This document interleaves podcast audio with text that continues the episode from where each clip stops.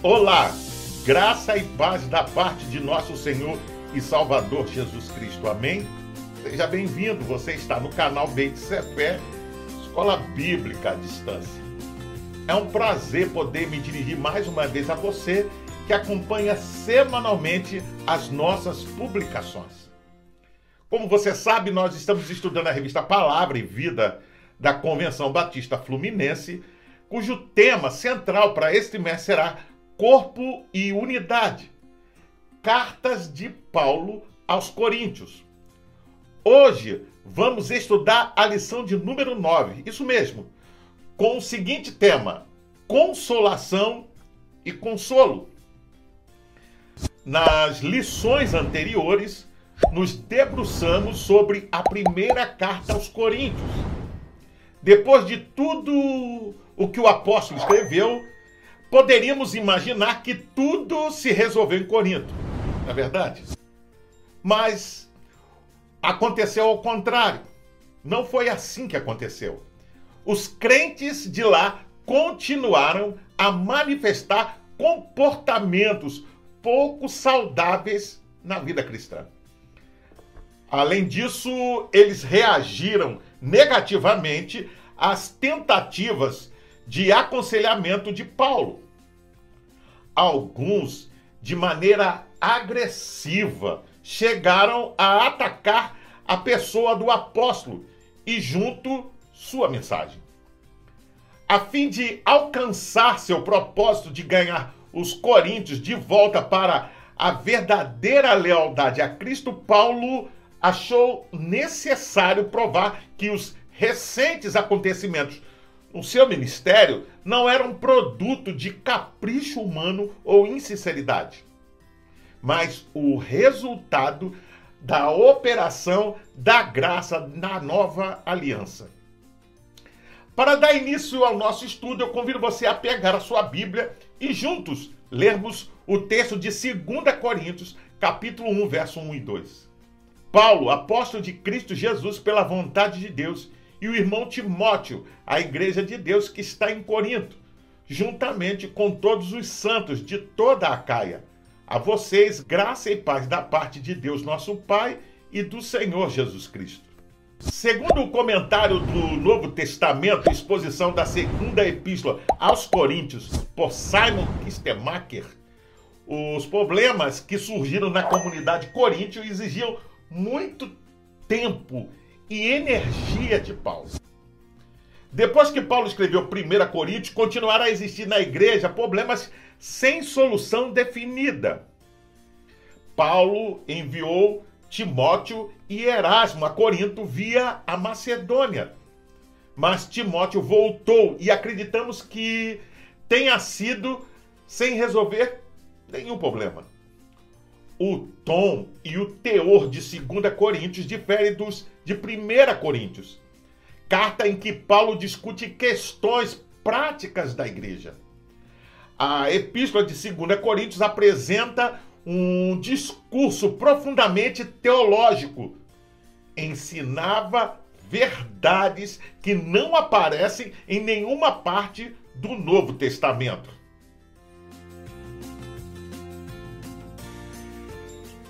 Depois de ter escrito aos crentes de Corinto a carta que conhecemos como 1 Coríntios, Paulo foi surpreendido com a rebeldia persistente daqueles crentes. Eles não só relutavam em seguir suas orientações, mas também começaram a duvidar de sua idoneidade como ministro do Evangelho de Cristo. Ao tomar conhecimento disso, Paulo reage com energia. Ele hesita em ir até Corinto pessoalmente, com medo de ferir os crentes com uma reprimenda muito severa. Para abordar esse problema, ele escreve a segunda carta aos Coríntios. Nela, há momentos suaves, mas também momentos mais contundentes principalmente após o capítulo 10. A razão para isso pode ser atribuída a duas situações diferentes. Ele teria escrito os capítulos 1 a 9 em um momento e os capítulos subsequentes em outra oportunidade. A mudança de tom entre as duas partes de 2 Coríntios pode ser explicada como resultado de dois momentos distintos. Antes de continuar, vamos ler a Bíblia em 2 Coríntios, capítulo 2, verso 1 ao 4. De modo que resolvi não lhes fazer outra visita que causasse tristeza. Pois se os entristeço, quem me alegrará senão vocês, a quem tenho entristecido? Escrevi como escrevi, para que quando eu for, não seja entristecido por aqueles que deveriam alegrar-me. Estava confiante em que todos vocês compartilhariam da minha alegria, pois eu lhes escrevi com grande aflição e angústia de coração e com muitas lágrimas, não para entristecê-los, mas para que soubessem como é profundo o meu amor por vocês. Pois bem, segue uma lista das visitas e correspondência de Paulo com a igreja de Corinto. A igreja é fundada na segunda viagem. Paulo deixa Corinto e vai a Éfeso.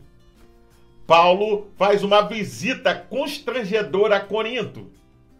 Paulo escreve a carta perdida. Relato negativo dos familiares de Chloe e a carta de Corinto com perguntas. Paulo escreve 1 Coríntios. Paulo envia Timóteo e Erasto a Corinto. Crise em Corinto porque judaizantes não aceitam a autoridade apostólica de Paulo. Paulo escreve a carta pesarosa. Paulo deixa Éfeso rumo a Troade e não consegue encontrar Tito. Paulo encontra Tito na Macedônia e ouve que o pior já passou em Corinto. Paulo escreve 2 Coríntios. Paulo visita Corinto pela terceira vez. Como se pode constatar, entre as cartas de 1 e 2 Coríntios ocorreram uma série de eventos. O principal deles foi uma visita que Paulo fez à igreja, na qual foi duramente insultado por um membro da comunidade. Depois de retornar a Éfeso, ele escreveu o conteúdo que provavelmente encontramos em 2 Coríntios, capítulo 10, verso 13. É uma sessão enérgica de Paulo com palavras fortes em tom de defesa de seu próprio ministério. Esta carta teria sido enviada a Corinto por meio de Tito. Essa carta, 2 Coríntios capítulo 10, verso 13, provavelmente é a carta de lágrimas, mencionada por Paulo em 2 Coríntios capítulo 2, verso 4. Ou seja, essa carta escrita em meio a muita tribulação e angústia do coração, com muitas lágrimas, não seria a nossa primeira Coríntios canônica, mas a parte final de 2 Coríntios capítulo 10 ao 13. Depois que Tito visitou a igreja e trouxe boas notícias, Paulo escreveu uma carta de reconciliação em tom muito mais amenos, que compõe a parte inicial de 2 Coríntios capítulo 1 até o capítulo 9. Para o autor da lição, não se sabe ao certo o motivo da fusão das duas cartas em um único documento, ou mesmo quem inverteu a ordem. Mas isso não seria difícil em uma época em que os documentos eram preservados em rolos manuscritos. Não há dúvida, entretanto, de que ambos os textos paulinos foram escritos no mesmo ano, separado apenas pela ida e volta de seu jovem discípulo. Cabe ainda destacar que Simon Kistenbacher, por outro lado, diz que o ponto focal é a discussão sobre a unidade e integridade segundo Coríntios. Após discutir e avaliar os argumentos, ele cita que inúmeros estudiosos defendem a unidade básica da carta e não vê necessidade alguma de supor que seja uma compilação de duas, três ou mesmo quatro cartas. Cita ainda que tais estudiosos se recusam a aceitar a teoria de um editor tenha tirado porções de escritos paulinos para criar um documento único. Em sua conclusão, apesar de concordar que a carta consiste em três partes, capítulos 1 a 7, 8 e 9 e do 10 ao 13, mesmo ciente que alguns estudiosos argumentam que essas partes foram três cartas diferentes, ele faz a opção pela unidade. Embora esteja plenamente consciente de que não estão resolvidas todas as dificuldades. Porém, considera que, segundo os fatores envolvidos, defender a unidade de 2 Coríntios é uma opção viável. Após a saudação inicial, a carta dá lugar a uma belíssima bênção. Nela, Paulo introduz o tema do consolo. Deus é o Deus de toda consolação que nos conforta em toda tribulação e nos impulsiona a consolar os outros aflitos com o mesmo conforto que recebemos. O termo consolar em grego não se refere apenas a animar alguém, mas também a conceder energia. Utiliza a metáfora de dar partida em um carro com bateria descarregada para explicar esse conceito. Assim como um motorista amigo energiza a bateria descarregada de outro carro, o crente fortalecido por Deus compartilha esse fortalecimento com aqueles que necessitam. Isso reflete o consolo esperado por Paulo, onde aqueles que recebem fortalecimento divino podem fortalecer outros. Antes de continuar, vamos ler a Bíblia em 2 Coríntios, capítulo 1, verso 3 e 4. Bendito seja o Deus e Pai de nosso Senhor Jesus Cristo, Pai das misericórdias e Deus de toda consolação, que nos consola em todas as nossas tribulações, para que, com a consolação que recebemos de Deus, possamos consolar os que estão passando por tribulações. Colin Cruz diz que a descrição adicional de Deus feita por Paulo Deus de toda consolação, e introduz o principal tema da sessão de ações de graças. E dá-nos uma previsão de muita coisa que se dirá posteriormente na epístola. Segundo Paulo, a era messiânica já havia chegado, embora haja uma sobreposição, podemos assim dizer, das duas eras a qual explica a surpreendente coincidência da aflição e da consolação na presente época, de que o apóstolo fala nesta passagem. A consolação final dos filhos de Deus aguarda o dia da revelação de Jesus Cristo em glória. Todavia, visto que a era messiânica já foi inaugurada por Cristo em sua primeira vinda, o crente experimenta no tempo presente, veja, a consolação de Deus, a semelhança de uma amostra antecipada da consolação final. Desta forma, podemos constatar que há uma conexão intrínseca entre sofrimentos e consolo. Deus não permite que seus filhos enfrentem mais do que podem suportar.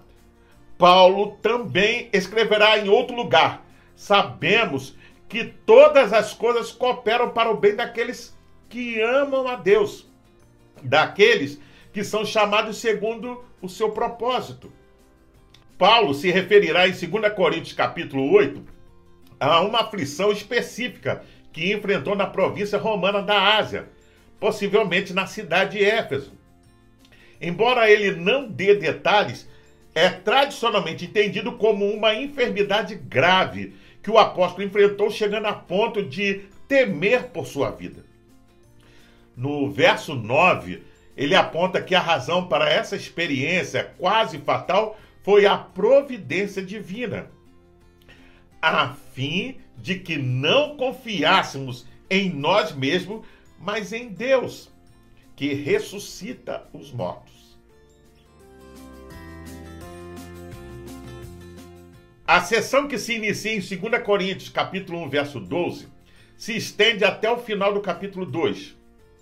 Nela, Paulo explica por que demorou a visitar a igreja de Corinto. contando eventos que ocorreram durante sua viagem. No versículo 14, ele utiliza a imagem de uma entrada triunfal militar em Roma para ilustrar os frutos de seu ministério. Essas paradas eram realizadas após uma guerra, onde o vencedor era o destaque. Na analogia de Paulo, Deus é o general vitorioso e os crentes são um despojo da guerra, sendo conduzidos triunfalmente diante do mundo. Paulo adota essa imagem para enfatizar que os crentes de Cristo não podem passar despercebidos. Assim como uma procissão triunfal era impossível de ser ignorada. Da mesma forma, os crentes devem levar o aroma do conhecimento de Cristo a todos ao seu redor. Antes de continuar, vamos ler a Bíblia em 2 Coríntios, capítulo 2, versos 14 e 15. Mas graças a Deus que sempre nos conduz vitoriosamente em Cristo e por nosso intermédio exala em todo lugar a fragrância do seu conhecimento. Porque para Deus somos o aroma de Cristo entre os que estão sendo salvos e os que estão perecendo. A partir destes versículos, Paulo apresenta uma imagem familiar a todos os romanos, mas não aos cristãos do século 21. De que maneira, então, essa mensagem aplica-se a nós? Warren responde fazendo as seguintes afirmações: Jesus Cristo, o nosso grande comandante supremo, veio a um território estrangeiro, ou seja, este mundo. Na cruz, Jesus Cristo, como vencedor, derrotou completamente o diabo, ou seja, Satanás, e todos os nossos inimigos. Ao ressuscitar, tomou para si os espólios da batalha, as almas perdidas sobre a escravidão do pecado e de Satanás. Em vez de matar 5 mil pessoas, deu sua vida para que todos os que creem nele tenham a vida eterna. Nós, os cristãos, cavalgaremos com ele nesse desfile e compartilharemos a vitória dele. Veja, que vitória magnífica! Deus é o grande conquistador e que nós, o povo de Deus, engrossamos as fileiras do seu glorioso cortejo triunfal. Nesse desfile, o cristão é um incenso, ou seja, o doce aroma de Cristo, que o Espírito espalha em nossa vida e por intermédio dela. Para os crentes, esse aroma significa vida, porém leva o descrente à morte, à condenação eterna. Colin Cruz, olhando para esse texto, ressalta que, a despeito de todas as dificuldades de sua missão, Paulo é capaz de afirmar: graças, porém, a Deus que em Cristo sempre nos conduz em triunfo. O ponto de vista adotado neste comentário é com o sentido de que Deus conduziu a Paulo e seus companheiros como soldados vitoriosos, em marcha triunfal. Esta interpretação permite que os versículos 14 a 17 funcionem como um elemento de equilíbrio das sessões precedentes, em que Paulo explora as dificuldades e sofrimentos inerentes ao ministério apostólico. E passagem que não dá, veja, apoio a uma abordagem triunfalista do ministério cristão, mas descreve como carreira vitoriosa em meio ao sofrimento. Isto é, a despeito das dificuldades, Deus assegura a eficácia do ministério de Paulo e seus companheiros. Este é um tema importante que percorre todas as páginas de 2 Coríntios.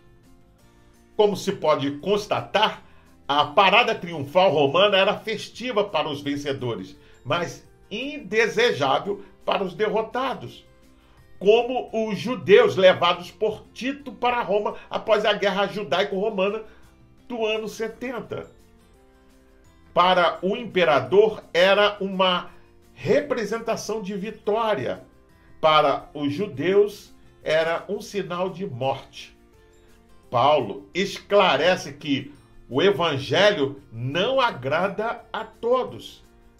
Para com estes, cheiro de morte para morte, para com aqueles, aroma de vida para vida. E para estas coisas, quem está à altura? Para os crentes, o evangelho é vida eterna. Para os incrédulos, é condenação e morte.